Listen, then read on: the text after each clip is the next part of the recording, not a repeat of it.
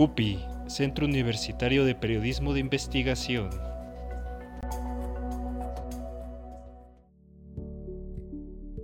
¿Qué tal? Buenos días, buena tarde. Me gusto que nos acompañen en este podcast del Centro Universitario de Periodismo de Investigación, CUPI, por sus siglas, de la Facultad de Ciencias Políticas y Sociales de la UAC, con lo más importante de los contenidos y las actividades realizadas por el centro durante el mes de octubre de 2021. Mi nombre es Carlos Aguilar y en esta emisión del podcast vamos a tener un rato agradable a platicar de infografías, de eventos con periodistas nacionales, una periodista en particular que presentó su libro eh, vía Facebook Live con, con el CUPI y otra instancia de la facultad,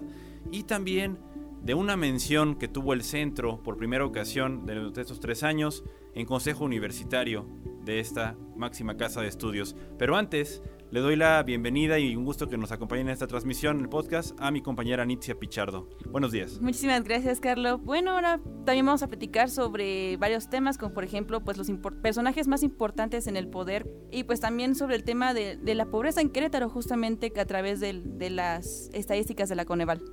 Así es, Nietzsche. Bueno, recordar que este, estos contenidos en los que se publican en el Vial CUPI participan estudiantes de la Facultad de Ciencias Políticas y Sociales, no solamente de Comunicación y Periodismo, sino también de otras licenciaturas que, que han contribuido a estos contenidos. Y bien señalabas, Nietzsche, esta, esta parte de los personajes de hierro, entre comillas, en el poder en Querétaro. Como sabemos, el primero de octubre comenzó un nuevo periodo en la administración estatal y en los ayuntamientos. Y bueno, desde 1997, que fue la primera alternancia en el poder en Querétaro, hay un grupo de 11 personajes que han de alguna manera prevalecido en el poder, principalmente del Partido Acción Nacional, el PAN, que sido el partido hegemónico, quien ha estado a lo largo de estos sexenios, excepto el del 2009 al 2015, eh, y que los vemos a estos personajes, hombres y mujeres, lo mismo en diputaciones federales, locales, en secretarías de gabinete, en regidurías, que han encontrado la manera de estar en el poder, en el presupuesto, dirían, en la lógica del PRI del siglo XX, eh, y por eso le llamamos personajes de hierro, como quienes en particular, eh, que tienen más escaparate ahorita o presencia en los cargos. Hablamos, por ejemplo, de la secretaria de gobierno actual a partir del 1 de octubre, Guadalupe Murguía Gutiérrez, que también fue secretaria de gobierno durante un tiempo en el sección de Ignacio Loyola Vera. Ella y el actual senador Alfredo Botello Montes, quien también fue secretario de gobierno durante un sexenio con Francisco Garrido Patrón y quien ha pasado por diputaciones federales, diputaciones locales, secretario de educación, antes justamente de tomar el, la curul en el Senado de la República que dejó vacante el hoy gobernador Mauricio Curi González, entre otros personajes, y lo mismo del PAN que del PRI, que de, en su momento Convergencia, 11 personas que han estado en esta parte eh, del poder y que no han perdido oportunidad de estar eh, en un puesto o en un cargo en una administración y que siguen vigentes a partir del 1 de octubre. Pues sí, Carlos, sobre todo pues estas infografías sobre estos 11 personajes pueden encontrarlos en nuestras redes sociales, sobre todo en Facebook, en Centro Universitario de Periodismo de Investigación CUPI. Pues esta serie de infografías, como bien señalabas, están hablando qué puestos durante qué periodo están en el poder estos personajes. Sobre todo, por ejemplo, ahorita la actual secretaria de gobierno, quien está envuelta pues en escándalos, como bien señalaba en el texto de, de estas infografías, porque pues también formó parte de este escándalo que se formó cuando vinieron los del partido Vox de España a Querétaro, México, perdón. Y pues esto y, y todos los cargos que han ocupado, como bien señalabas, por ejemplo, pues secretaria de Educación, diputaciones, actual secretaria de Gobierno, y pues ya van dos veces, entonces, es un poco complejo la, política queretana, sobre todo porque pues parece que hay mucho compadrazgo.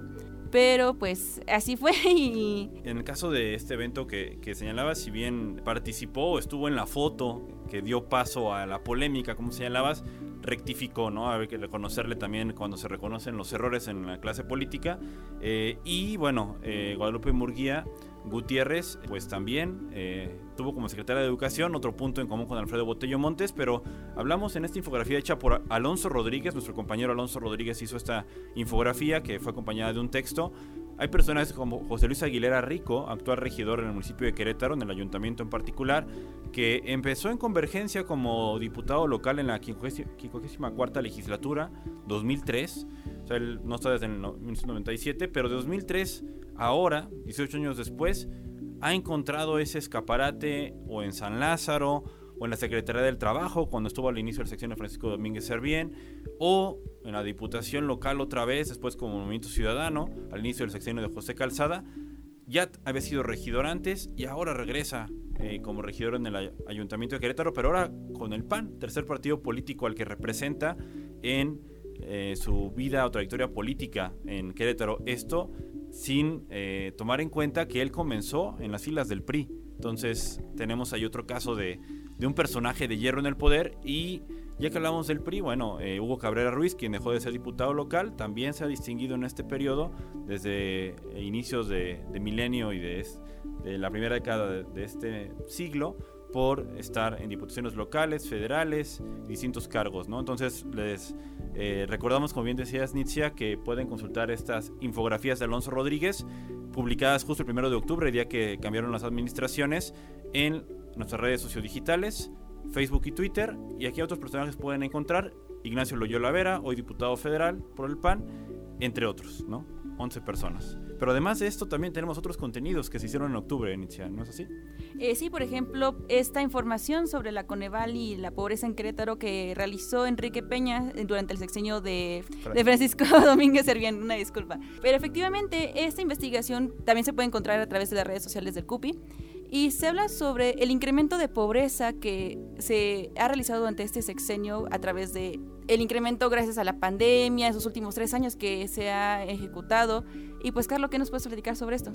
Eh, nuestro compañero Enrique Peña, el estudiante de ciencia política, realizó una investigación eh, donde tanto comparó cifras del Coneval, el último informe del Coneval, de cómo las distintas categorías de pobreza, eh, sobre todo en la parte de canasta básica, eh, o que corresponde a la cuestión alimentaria, pues ha golpeado a habitantes de este estado y pese al discurso de triunfo o de que no pasa nada o de que todo va bien en Querétaro, durante el sexenio del exmandatario Francisco Domínguez Servién, la pobreza aumentó en las distintas categorías, ¿no? Eh, aún cuando en otros estados no aumentó el promedio nacional se mantuvo en cierto nivel, aquí destacó en algunas categorías en particular, no solamente la pobreza extrema, sino alimentaria, como decía. Este análisis eh, numérico fue acompañado de, la perspectiva de Antonio Flores González, eh, compañero docente de aquí de la facultad, especialista en, pobreza y desigualdad, aquí en los estudios de, de ciencias sociales en la facultad, quien señalaba estos también, bueno, contrastes y que no todo, no todo se tiene que atribuir también esforzosamente a, la autoridad estatal, sino que hay factores externos que también contribuyen a, esta situación de la pobreza, pero lo que sí puso énfasis en que debiera la autoridad en Querétaro, en, relación al gobierno estatal y a los municipios donde hay más eh, problema de la pobreza, en buscar... Eh, no solamente eh, tratar de contrarrestarla, sino en apoyar con cuestiones de eh, apoyos, valga la redundancia, o ayuda en cuestión nutricional y alimentaria para los habitantes con mayor rezago y situación de vulnerabilidad. Esto lo dijo Antonio Flores González.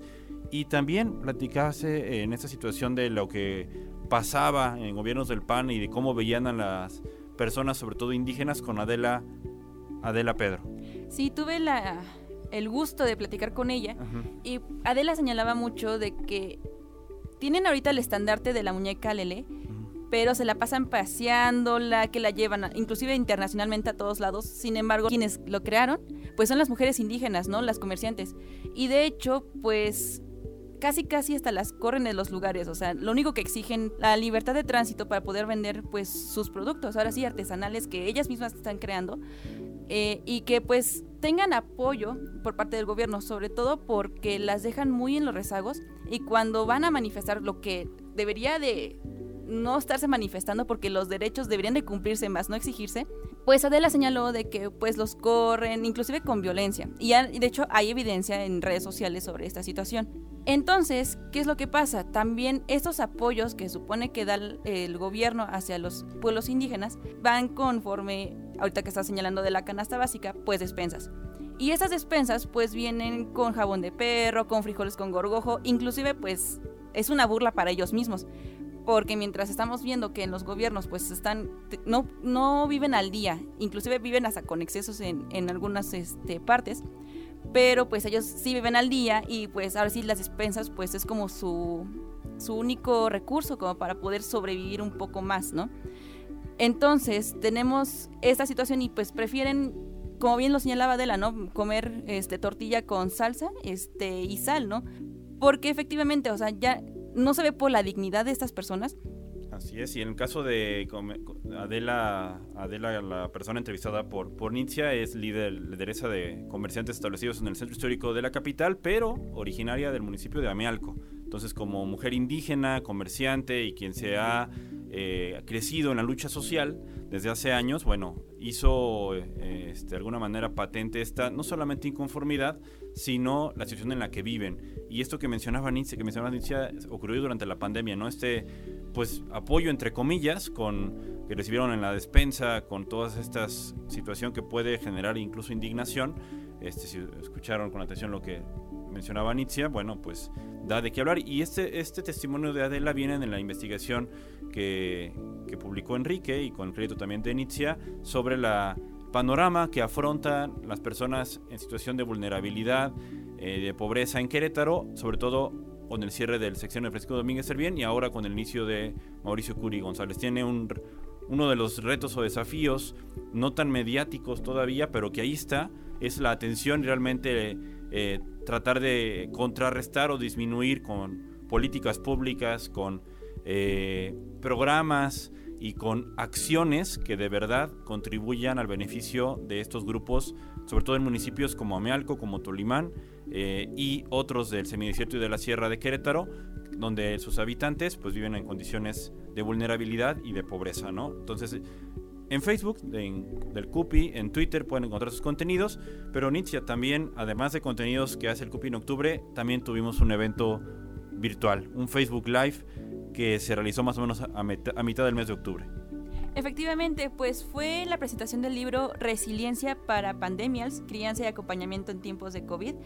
escrito por Alejandra Krell, que inclusive, Carlos, fuiste el, mediador de, esta, eh, pues de este evento, ¿no? Creo que es una situación acorde a lo que estamos viendo hoy en día, sobre todo porque hablan sobre la invisibilización de la violencia hacia los niños que están viviendo pues día con día, ¿no? Dentro de sus hogares. Debido a la pandemia justamente pues han incrementado estos índices. Pero pues Carlos, ¿qué nos puedes contar al respecto? Bueno, recordar que primero, ¿quién es Alejandra Krell? Ella es ganadora del premio Rich Valdés en Periodismo de Derechos Humanos 2020 por una investigación previa al libro que se ya tituló Matar a un hijo, publicada por la revista digital MX y es una periodista eh, que ha dedicado sus últimos eh, años a investigar justamente lo que está pasando con las niñas, los niños y los adolescentes, sobre todo ahorita durante la pandemia. Uno de los méritos de este libro, que es resultado de un reportaje que incluye más de 90 fuentes de información, que visibiliza no solamente la situación de estos grupos de la sociedad, sino también a las y los especialistas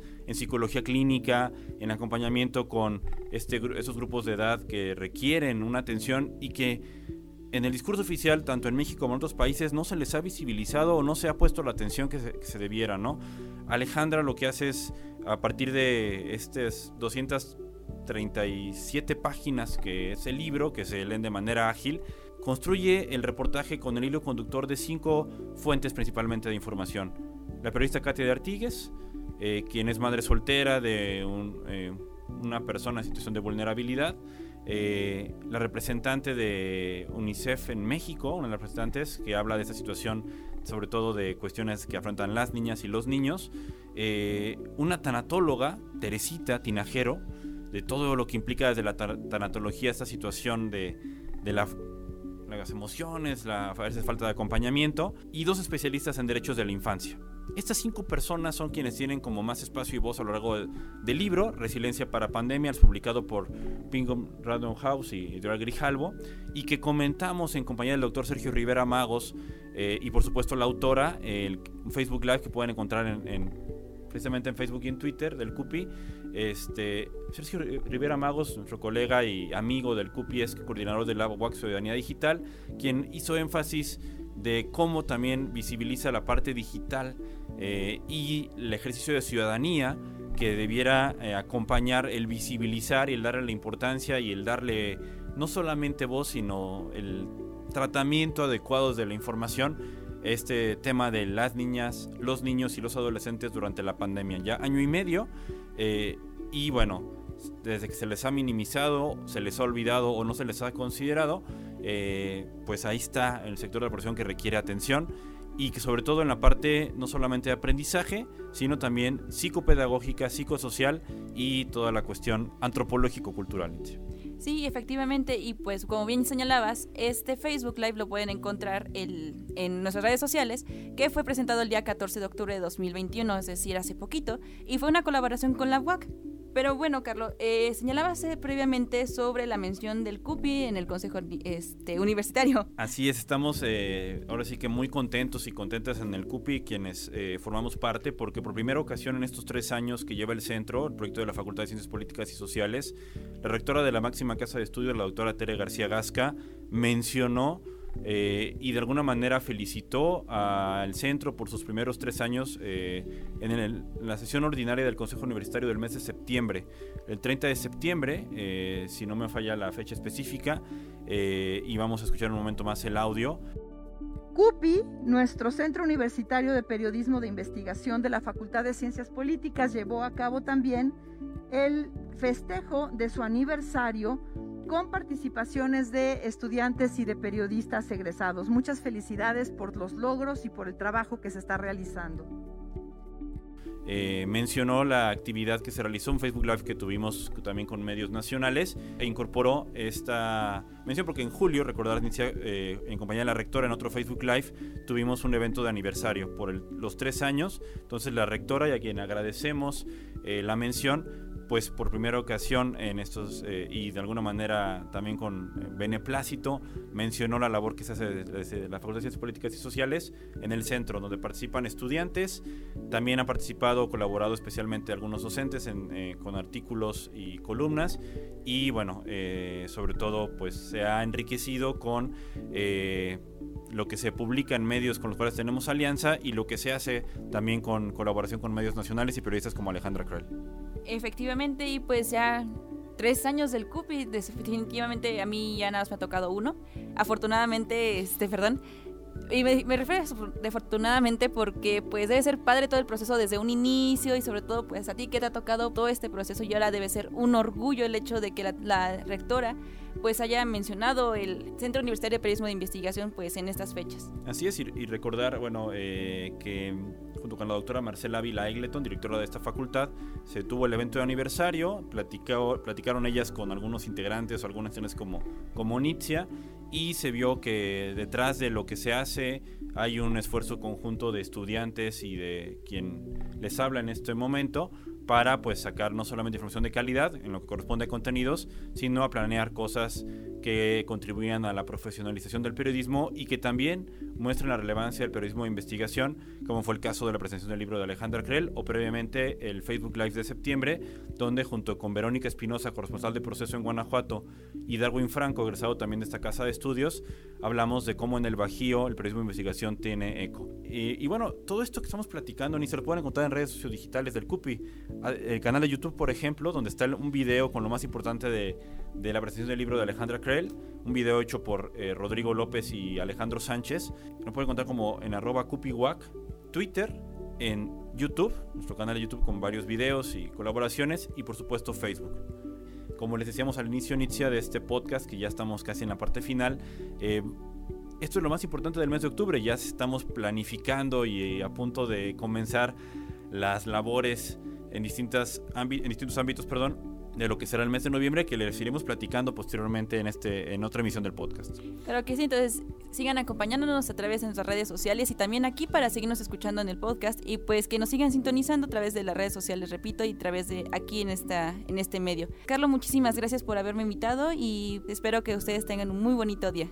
Así es, gracias a ti, Nitzia. Mi nombre es Carlos Aguilar. Nos acompañó en esta transmisión Nitzia Pichardo. Eh, agradecerles y estén atentos y atentas a la siguiente emisión del podcast del Centro Universitario del Periodismo de Investigación.